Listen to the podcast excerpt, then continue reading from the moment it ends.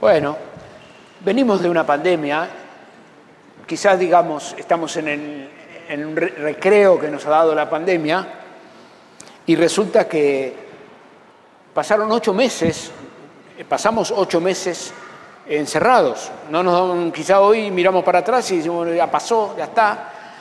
Pero eh, hay una señal que, quedó, que es eh, la mía de color negro, la tuya no sé de qué color es, pero está acá. Y tendemos a, usarla, tenemos que usarla, la usamos, la gente camina por la calle y, hay que usar el barbijo. Y quizás se quede, este, este implemento se quede como una nueva prenda ya habitual.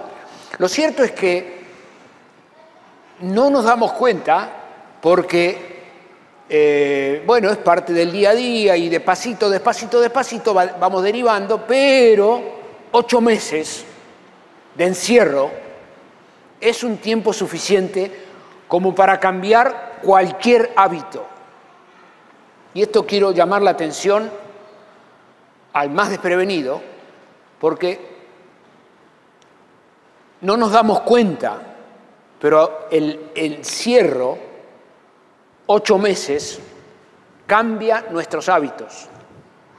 Cuando estamos con personas que están comprometidas con hábitos que los destrozan, hábitos destructivos, y una persona quiere comenzar un proceso de recuperación,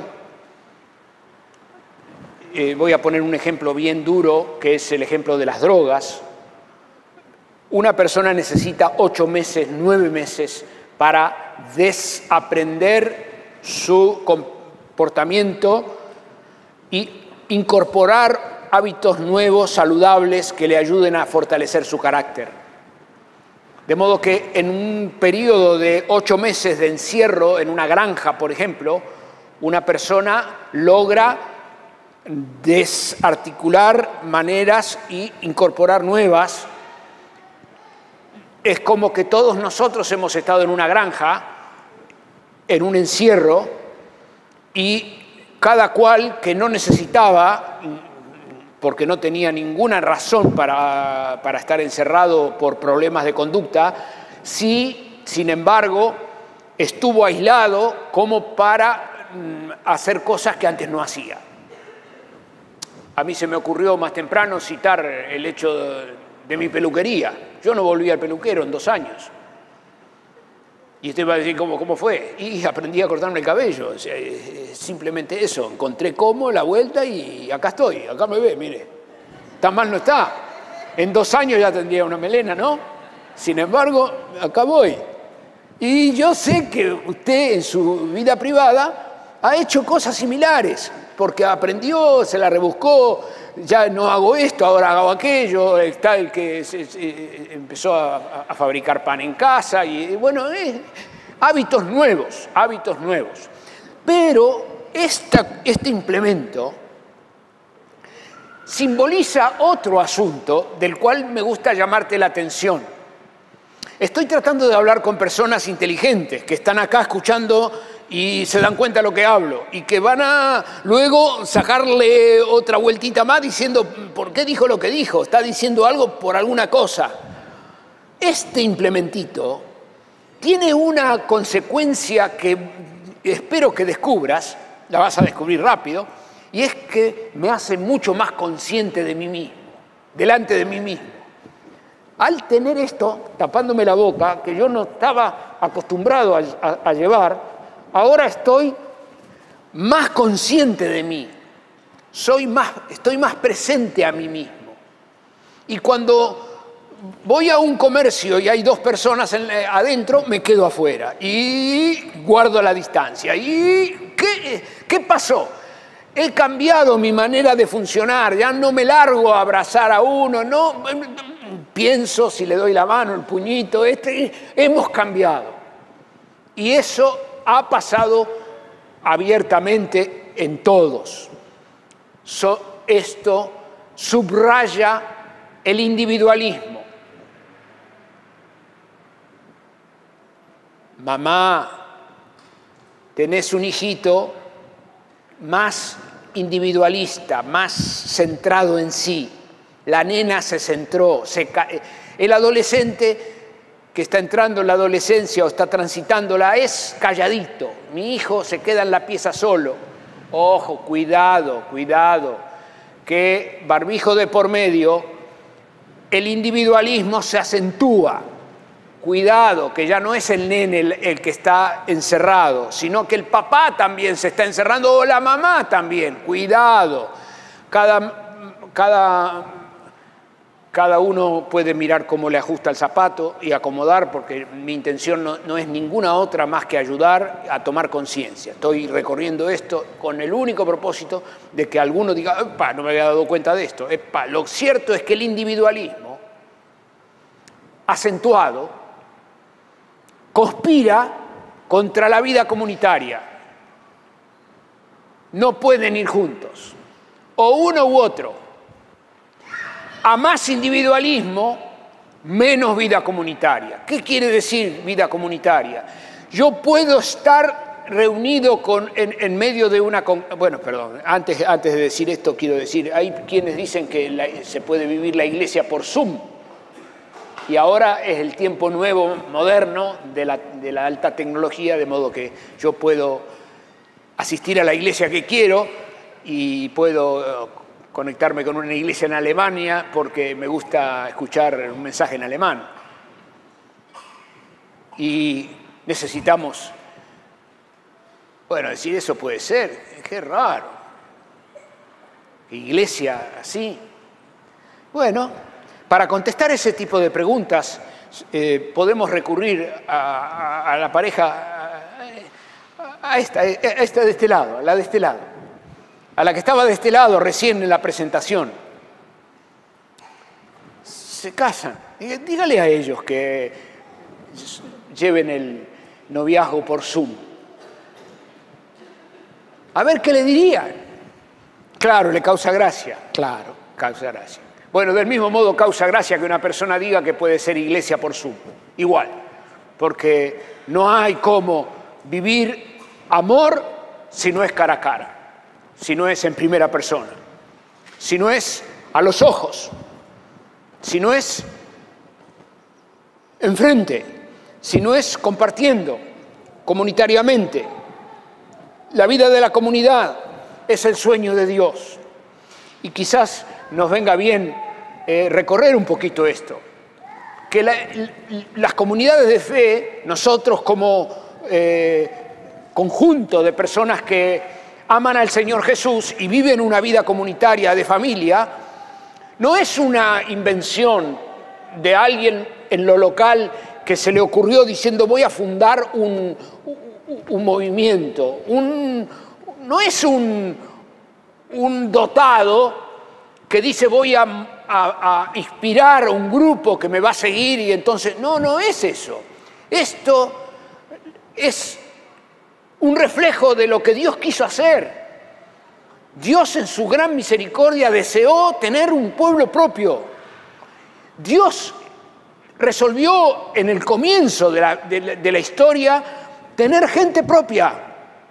Y nosotros hoy 20 siglos más adelante de la venida del Señor Jesús, estamos funcionando a la, a la sombra de la voluntad de Dios.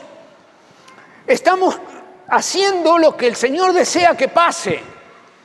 Y porque Dios quiso que así pase, pasó.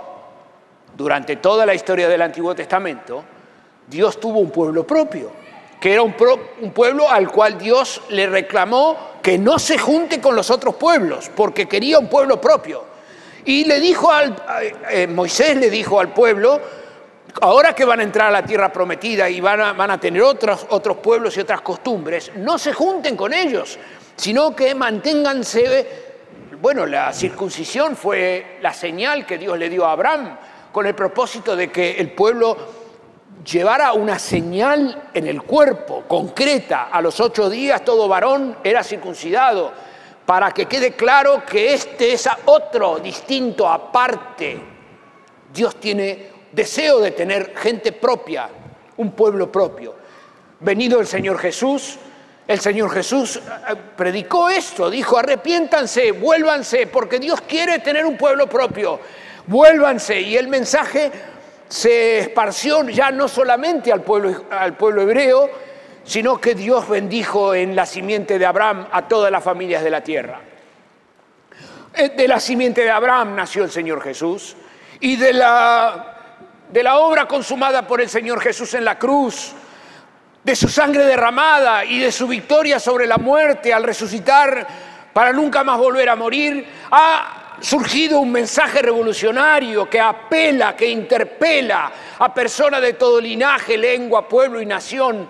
Cualquier persona está escuchando la voz de Dios que lo llama, Dios le ama y está queriendo cambiar su corazón en un nuevo corazón y sacarlo de la, de, la oscuridad para traerlo a formar parte de la familia de Dios.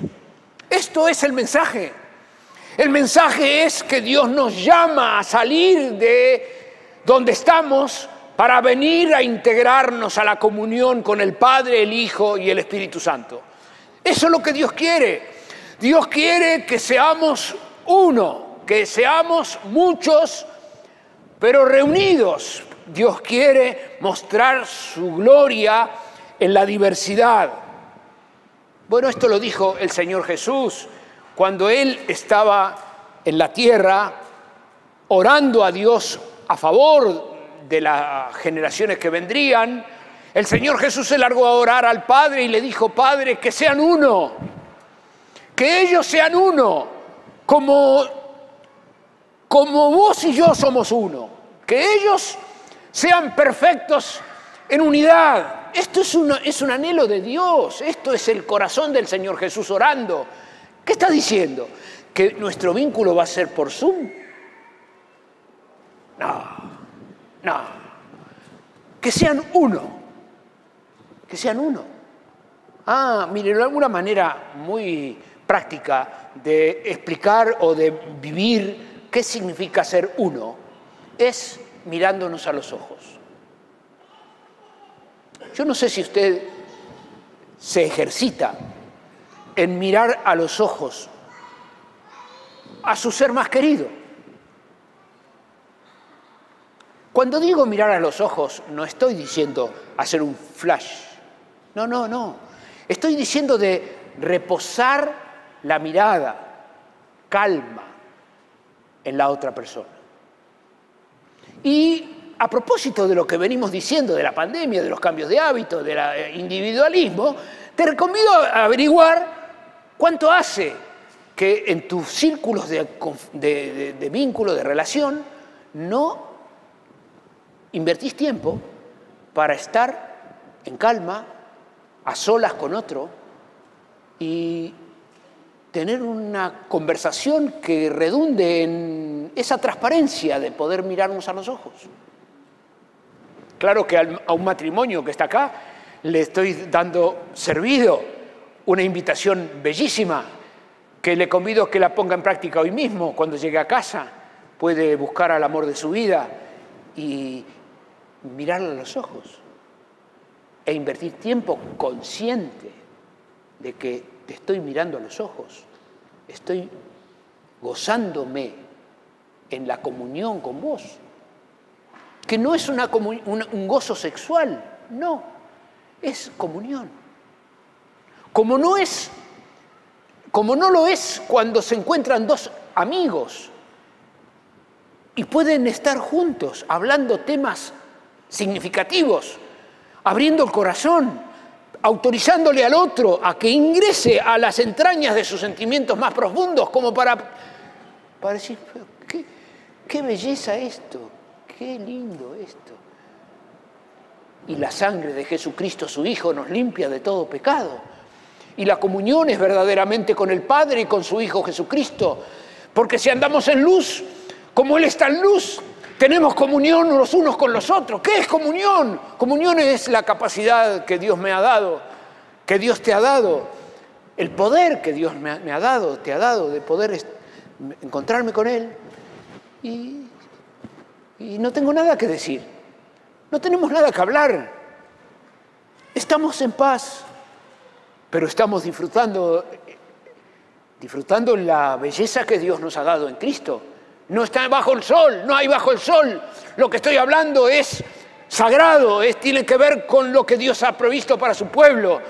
Es el ambiente mal adentro que Dios le ha dado a su pueblo para vivir comunión, poder de Dios que redunda en salvación de todo aquel que cree. Bueno, este interés que el Señor Jesús tiene lo dejó, lo dejó ejemplificado, lo dejó por mandato a, todos, la caravana. El Señor Jesús nos dejó dos mandatos. Uno es el bautismo y otro es compartir pan y vino. Le llamamos la cena del Señor. Es el momento donde compartimos pan en memoria de la obra consumada por el Señor Jesús. Invertimos tiempo para hacer memoria, para, para recordar la historia, para, para mirar nuestras raíces, para volver a la fuente, a recordar que Cristo fue muerto por nuestros pecados, que Él fue entregado a una, a una muerte que no le correspondía que fue una muerte que el Señor Jesús vivió por amor de mí, por amor de mí. Y cada uno come pan y dice, esto es por amor de mí. Jesús se dio a sí mismo por mí. Pero cuando el apóstol Pablo nos enseña acerca del pan, él le habla a la iglesia de Corinto que se había desordenado mucho. Y la iglesia había tomado la celebración del pan y el vino Mal, mal, había derivado mal. El apóstol llegó a decir, pero ¿cómo? Primera Corintios capítulo 11, ¿cómo? No pueden comer en su casa que vienen a, comer pan así, de, de esta manera glotona, a sacarse el hambre. Si esto no es una, no es una celebración para sacarse el hambre, esto es una celebración para hacer memoria. ¿Cómo? ¿Cómo van a venir a emborracharse? Eso es lo que dice el apóstol Pablo a los Corintios. O sea, se habían salido mal, mal, mal. Y el apóstol está entre escandalizado, está dolido, está necesitando, necesitando enderezar ese, ese mal, mal hacer. Lo cierto es que les dice, cada uno no coma sin discernir lo que está haciendo, no coma pensando en otra cosa. Cuando está frente al pan y al vino, no se distraiga, no esté pensando en, el partido de Argentina-Uruguay o de... no, no, no, no, no, no, no, no se salga, no, no, no, no, no, no, no. Hágalo entendiendo que está haciendo algo sagrado, que es algo sagrado, que es una recordación dulce en los lenguajes nuestros de, estos días, nosotros diríamos, no pisotelo, no pisotee las flores. Cuando usted ingresa a los ambientes sagrados, solemnícese, cálmese, llame a recato su alma, está delante del Dios viviente. Sáquese los zapatos de sus pies porque el lugar que pisa es santo. Eso es lo que Dios le dijo a Moisés. Moisés, no, no, no avances así. No es a cualquier manera es simplemente sosegando el alma delante de la majestad de Dios que está deseando hablarnos interiormente como nadie nos habla, porque la palabra de Dios es una espada de dos filos que penetra para discernir el alma humana. Es la palabra de Dios que entra al corazón a cambiar lo que nadie puede cambiar. Y cuando el, el apóstol Pablo está diciéndole a los corintios a propósito del pan y del vino, le dice, pruébese cada uno y coma así. Pruébese cada uno y coma así. Ah. De modo que el apóstol Pablo está diciéndole a la congregación que necesita renovarse. Sí. Resulta que el apóstol Pablo le está diciendo a los corintios que necesita renovar la cabeza. Sí y que tiene, que dejar ciertas cosas antes de participar de eso. Ah, ah, ah, ah, esas son novedades, lindas novedades, bellas novedades. Son propuestas de renovación que el Señor le dejó a su pueblo, que están vigentes hoy para cada uno de nosotros. Son propuestas, poderosas propuestas de renovación, de renovación. Renovación no es emparchar. Renovar, bien puede ser que le hayas pegado una pintada a la cocina de tu casa y hayas dicho, y sí, por la pandemia, viste, quisimos renovarnos un poco. O cambié mi pelo, mi peinado, o porque quise renovarme un poco. No, no, pero de eso no habla la palabra. No, no, no es, una, no es un cambio, una renovación de las cosas de afuera. No, no.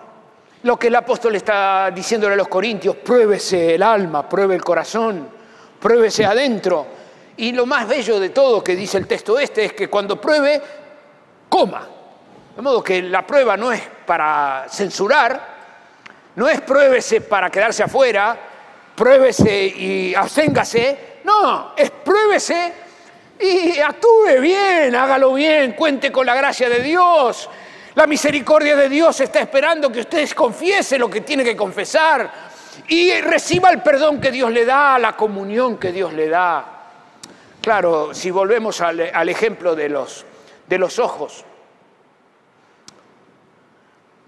si volvemos al ejemplo de los ojos, sería, permítale a Dios que, Dios le mire a los ojos.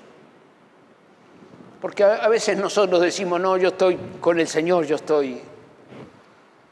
No, no, pero no se trata de cómo vos estás o cómo vos te parece que estás. Se trata de cómo Él está con vos. Y yo te recomiendo que en tu vida devocional y en tu vida privada camines este camino, que es decir, Dios me mira, ¿cómo me ve? se alegra en mí.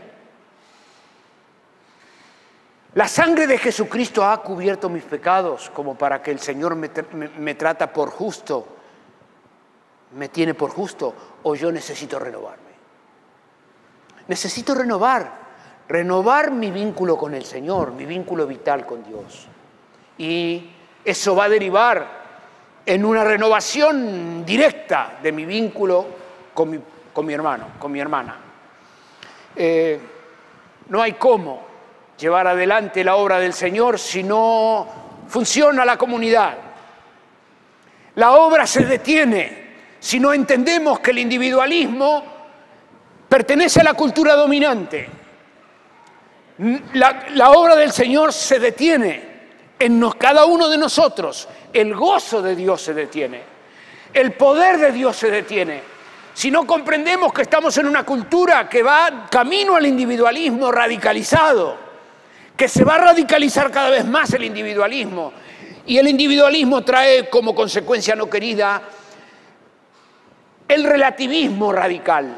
Cuanto más individualismo, más, más, más relativismo, porque yo necesito explicar las cosas a mi manera y desde mi punto de vista, y a mí me parece, y a mí me parece más relativismo, más relativismo. Y cuanto más relativismo, más maldad. Y a más maldad estamos hablando de antagonismo a la verdad de Dios, antagonismo a la palabra de Dios, antagonismo a lo que Dios ha establecido, antagonismo a lo que Dios desea, antagonismo al propósito que Dios tiene. De modo que no hay cómo eh, vivir en la voluntad de Dios fortaleciendo nuestro individualismo. Y para debilitarlo, tenemos que entender que estamos en una cultura individualista que nos hace cada vez más yo, yo, yo, yo, yo, yo, yo, yo, yo. Y el Señor quiere que entendamos que es no ya yo, no ya yo, ahora es Cristo en mí. Quisiera eh, llevarte a leer un párrafo en el libro de Daniel. Porque Daniel fue un muchacho joven, muy joven, que se encontró de pronto en un dilema muy grande. Vamos a jugar en nuestra conversación de, nuestra conversación de cierre que Daniel tendría, ponele 20 años, y junto a otros tres fueron llevados cautivos a Babilonia y Daniel era un hombre que tenía el corazón para el Señor. Y resulta que Daniel se encuentra en el, el lujo de Babilonia. Babilonia hoy es Irak. Irak. Hoy, para que nos ubiquemos geográficamente, Babilonia fue el imperio más pomposo, más lujoso, más poderoso que hubo bajo el sol en toda la historia. Hoy nosotros conocemos países lujosos, poderosos. Nadie, nadie, nadie se compara al poder, la gloria, la riqueza que reunía Babilonia. En su día no hay en la historia un pueblo comparable a lo que eh, presidió Nabucodonosor en el tiempo de Daniel. Cuando Daniel llegó cautivo, porque Babilonia invadió Israel, fue elegido cuatro entre todo el pueblo que fue llevado en, el primer, en la primer tanda de, de expatriados. Daniel destacó. La escritura dice que Daniel destacaba porque moraba en él un espíritu más grande, que el espíritu que moraba en Daniel se destacaba de los demás porque era mayor, tenía un espíritu mayor. Dios reposaba en Daniel y a mí me llama mucho la atención, me impresiona, lo medito, que entre toda la gente que había ahí, poderosos dignatarios de Babilonia, Daniel se destacaba con un espíritu mayor, aún de gente que tenía una lapicera, una pluma de ganso muy poderosa.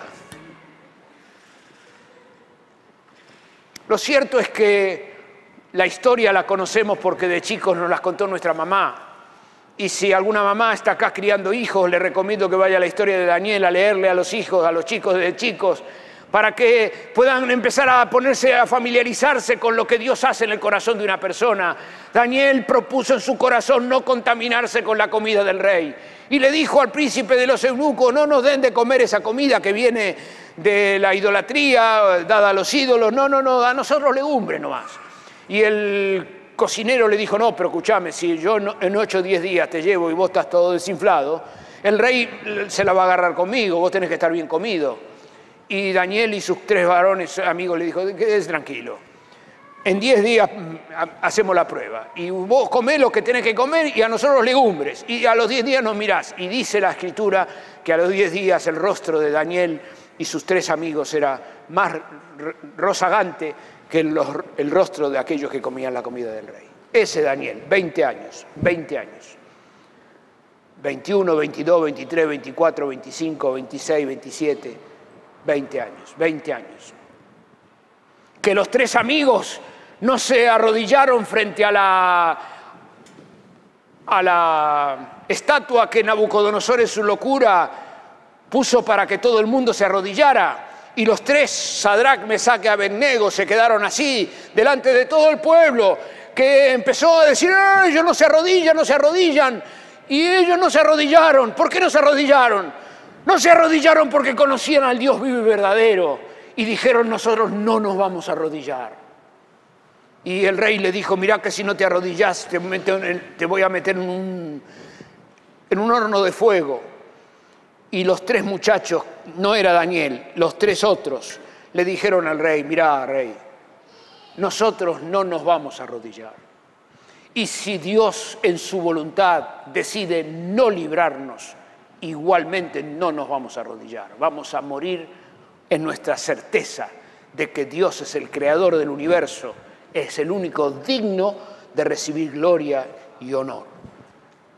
Los años pasan, los años pasan, los años pasan y ahora son los sátrapas, se llamaban sátrapas los, los gobernadores, y no sé por qué le dicen sátrapas a los gobernadores y a, y a los legisladores, no sé. Pero bueno, eso dejémoslo ahí. Lo cierto es que le, le, empezaron a tener envidia a Daniel, porque Daniel se destacaba a la hora de elegir, a la hora de decidir. Y dice la escritura en el capítulo 6, el capítulo 7, dice que se reunieron en consejo y dijeron, nosotros contra Daniel no podemos porque este es un hombre fiel y este es un hombre justo y contra él, y no tiene vicios, No vamos a poder contra él, no podemos contra él. Ah, ya sabemos qué vamos a hacer. Lo vamos a enganchar en algo que tenga que ver con él y su Dios. Y así fue que llevaron al rey eh, escribir un edicto que el rey no se pudiera contradecir, mediante el cual nadie podía hacer oraciones que no sean peticiones al rey. Y dice la palabra textualmente que te convido a leer en tu devoción en la semana, que cuando Daniel se enteró que habían hecho un escrito que decía que nadie podía orar a ningún otro que no fuera el rey, abrió las ventanas de su casa mirando a Jerusalén como hacía habitualmente y se inclinó a orar delante de su Dios tres veces al día. ¡Bah! Todos los que se habían complotado en su contra le sacaron fotos con sus celulares y se la llevaron al rey. Le dije, mira, mira Daniel, Daniel está, Daniel está violando la ley del, del imperio. El rey se puso triste, quiso zafarlo, no pudo. Daniel cae al foso de los leones. Ahora es Daniel. Pasa la noche, el rey se levanta, viene al foso de los leones, Daniel, Daniel. Y Daniel dentro del foso de los leones le dice, eh, salve rey, ¿cómo le va? Eh, ¿Estás vivo, Daniel? Sí, el Dios eterno mandó su ángel a taparle la boca a los leones. Y el rey firmó un edicto diciendo, el Dios, el Dios de Daniel es el Dios vivo y verdadero, que puede salvar, que pudo salvarlo de los leones. Bueno, Daniel había vivido, yo no sé, pero uno la, la vida corre y te pones en la piel de un frágil hombre que está diez minutos antes de que lo van a echar al foso de los leones, que ya ve que están abriendo las compuertas. Ah, esos momentos, ¿eh? Oh. Donde la fe está puesta en, extremis, donde la fe está siendo desafiada. He acompañado muchas personas que han vivido días en extremis. He vivido días extremos, donde se, abren las compuertas de la fosa de los leones. Sí, que sea agradecido Jesucristo, porque Dios es el mismo, hoy, ayer y por los siglos. Y el mismo Dios al cual sirvió Daniel, cuya historia nos hace bien recordar, para fortalecernos en la fe y en la certeza del Señor, es el mismo Dios que nos cuida y nos protege hasta, hoy y lo hará hasta el final. Muy bien, pasaron los años y un día Daniel ya grande, ahora Daniel ya tiene 90 años. Si tenía 20 cuando arrancó, ahora tiene 90. Y Daniel estaba revisando los, escritos bíblicos, los, libros sagrados, y entre las lecturas que tiene nuestro hermano Daniel, el profeta, se encuentra con la lectura de Jeremías, que predice el exilio de Babilonia que iba a vivir el pueblo hebreo. Y Jeremías anuncia que los hebreos iban a ser exiliados durante 70 años en Babilonia. Daniel hace la cuenta, dice yo tenía 21, hoy tengo 91, 21, 91, acá hay 70 años. Y la escritura cuenta que Daniel es como que despertó, que, que, que leamos eso. Está buenísimo.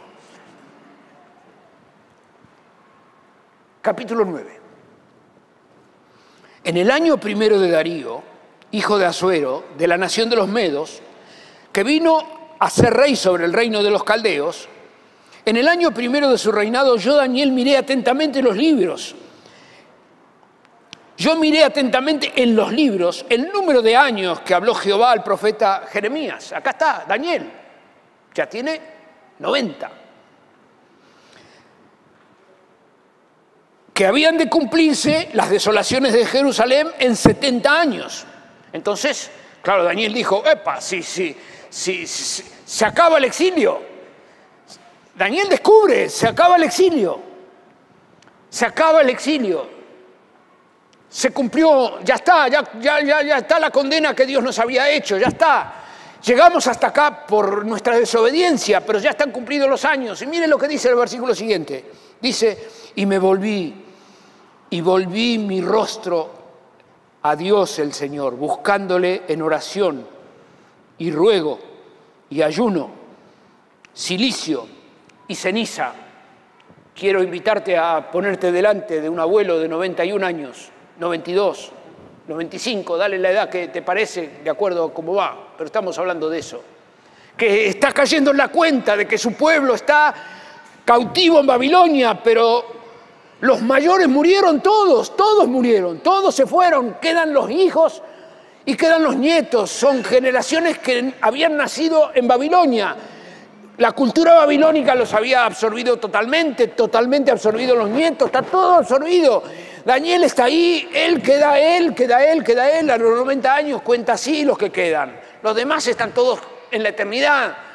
Y Daniel se pone a hablar diciendo, yo, no, hace falta que nos quedemos acá de esclavos, podemos recuperar la libertad porque Dios habló de 70 años, la libertad está a la puerta. ¿Y cómo puedo ser libre? ¿Cómo puede mi pueblo ser libre? ¿Cómo podemos ser libres? ¿Cómo podemos ser libres?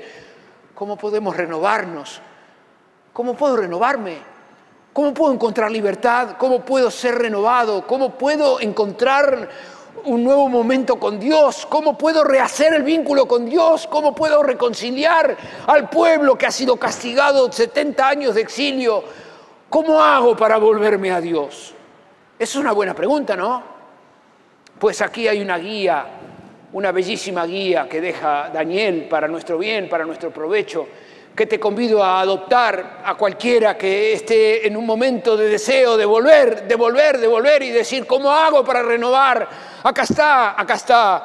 Dice, y oré a Jehová e hice confesión diciendo, Ahora, Señor Dios grande, digno de ser temido, que guardas el pacto y la misericordia con los que te aman y guardan tus mandamientos, hemos pecado, hemos cometido iniquidad, hemos hecho impíamente, hemos sido rebeldes, nos hemos apartado de tus mandamientos y de tus ordenanzas, no hemos obedecido a tus siervos los profetas, que en tu nombre hablaron a nuestros reyes, a nuestros príncipes, a nuestros padres y a todo el pueblo de la tierra.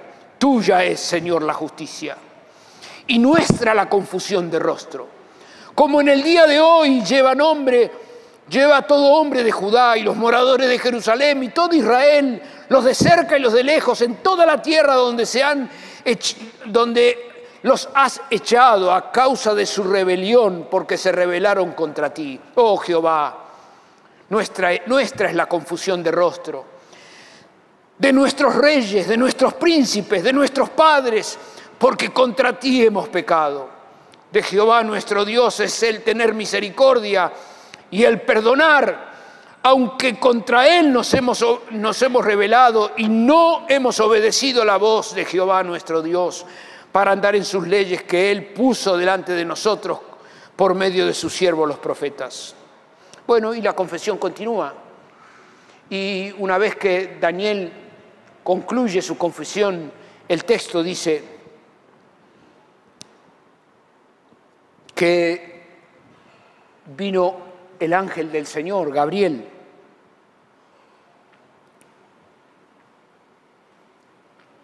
Bueno, me, hubiera gustado leértelo.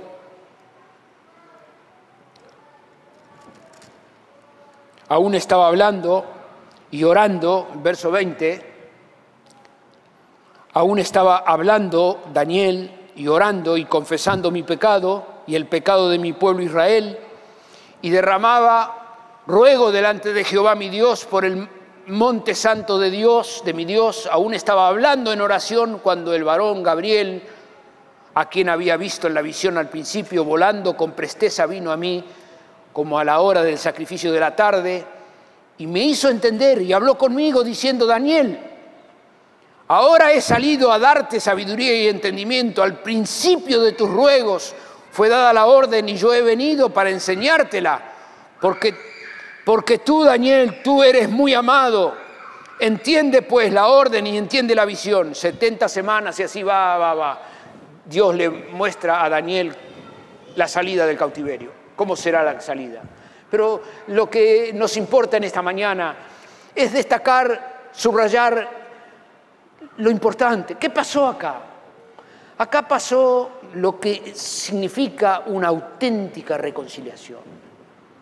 La reconciliación incluye poner las cosas en su lugar. Daniel no tuvo palabras de autojustificación o palabras individualistas de yo, yo, yo. No, no había nada de eso. Daniel estaba totalmente vacío de sí. Estaba totalmente vacío de sí, totalmente vacío, tan vacío que oró a favor de todo el pueblo, como si él fuera toda la gente, se hizo cargo de todo. Estaba deseando reconciliarse. Y su deseo de reconciliarse lo llevaba a decir, Señor, vos sos justo, la justicia es tuya. Si Dios nos tratara conforme a sus principios de justicia. No hay nadie que quede en pie. Ninguno. Escúcheme que les hablo en castellano. No hay nadie que quede en pie si Dios nos tratara conforme a, a nuestra justicia o a los reclamos que tenemos. Nadie queda en pie. Nadie, nadie. Es por su misericordia, es por su gracia.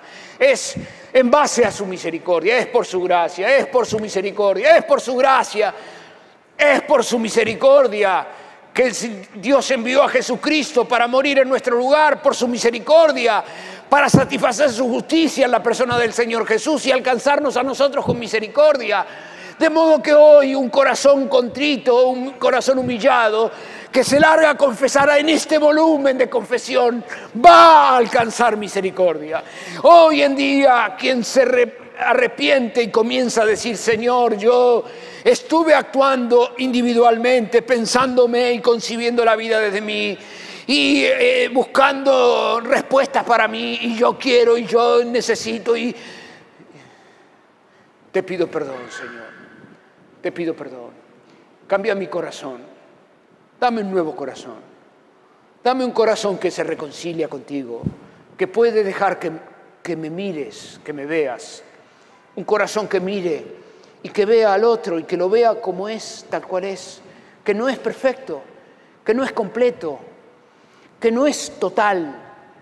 No, es un carente, un necesitado de misericordia es alguien que necesita ser alcanzado por la gracia de Dios, que no está compitiendo con nadie, que no está jugando una carrera, que no está para llegar a ninguna parte, que hemos llegado al lugar correcto, que es a la presencia de Dios, que todas nuestras cuentas están pagas, que nos espera una eternidad en el cielo, que hemos de vivir para siempre con el Señor, que mientras que nos espera aquel día, el Señor vive diariamente con nosotros, que Él está todos los días con nosotros hasta el final de los tiempos y que en su gran misericordia el Señor quiere que nos amemos.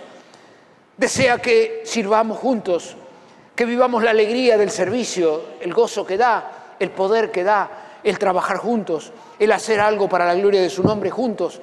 Pero es que yo lo puedo hacer. Sí, pero no sirve. Hagámoslo juntos. Es lo mismo, pero juntos. Eh, eh, eh, no, pero yo, no, no es yo, es juntos, es, es, es juntos es a cuenta, es en armonía, donde fluye el Espíritu Santo. El Salmo 133 nos dice así, miren qué bueno es, qué delicioso, qué delicioso es. Mire, este mundo está lleno de amargura. Puede, para encontrar un momento delicioso, un papá de casa puede armar un rico asado y buscar un momento delicioso y decir, ay, qué rico que estaba. Pero las escrituras hablan de algo mucho más profundo, está hablando de algo mucho mayor. Está invitándonos a ingresar confiadamente a los ambientes sagrados donde Dios es Señor y donde podemos mirar a nuestro hermano no en sus méritos, sino en la obra del Señor Jesús en él, de modo que lo vamos a amar entrañablemente en el amor de Jesucristo. Vamos a, vamos a amarlo totalmente, aún con sus defectos y sobrellevando sus cargas y, soportándonos los unos a los otros como Cristo nos ha perdonado en Cristo, como Él nos ha soportado. Yo no sé qué riqueza mayor que la que te estoy contando puedes aspirar en la vida. No entiendo dónde hay mejor que estar cerca del Señor y cerca de su pueblo. Vivir para la gloria de Dios es la herencia mayor que el Señor nos ha dado. Amar a los hermanos, servir con ellos, ver la obra del Señor prosperar, ver a otros llegar al conocimiento de la verdad, escuchar la confesión de otro que se, derrama diciendo, Señor, Señor, tuya es la justicia, mía es la rebelión. Oh, eso es, eso es cielo puro, cielo puro. Y mañana a la mañana, mañana a la mañana nos espera morar en la casa de Jehová. En la casa de Jehová moraremos por largos días. Que el Señor afirme tu fe, porque si tu fe se afirma, vas a elegir lo mejor. Y cuando empieces a elegir lo mejor, le vas a tomar el sabor a qué supone ser de Cristo, andar con el Señor, estar cerca de los hermanos, funcionar en la voluntad de Dios, que es agradable y que es perfecta. Un beso grande a cada uno.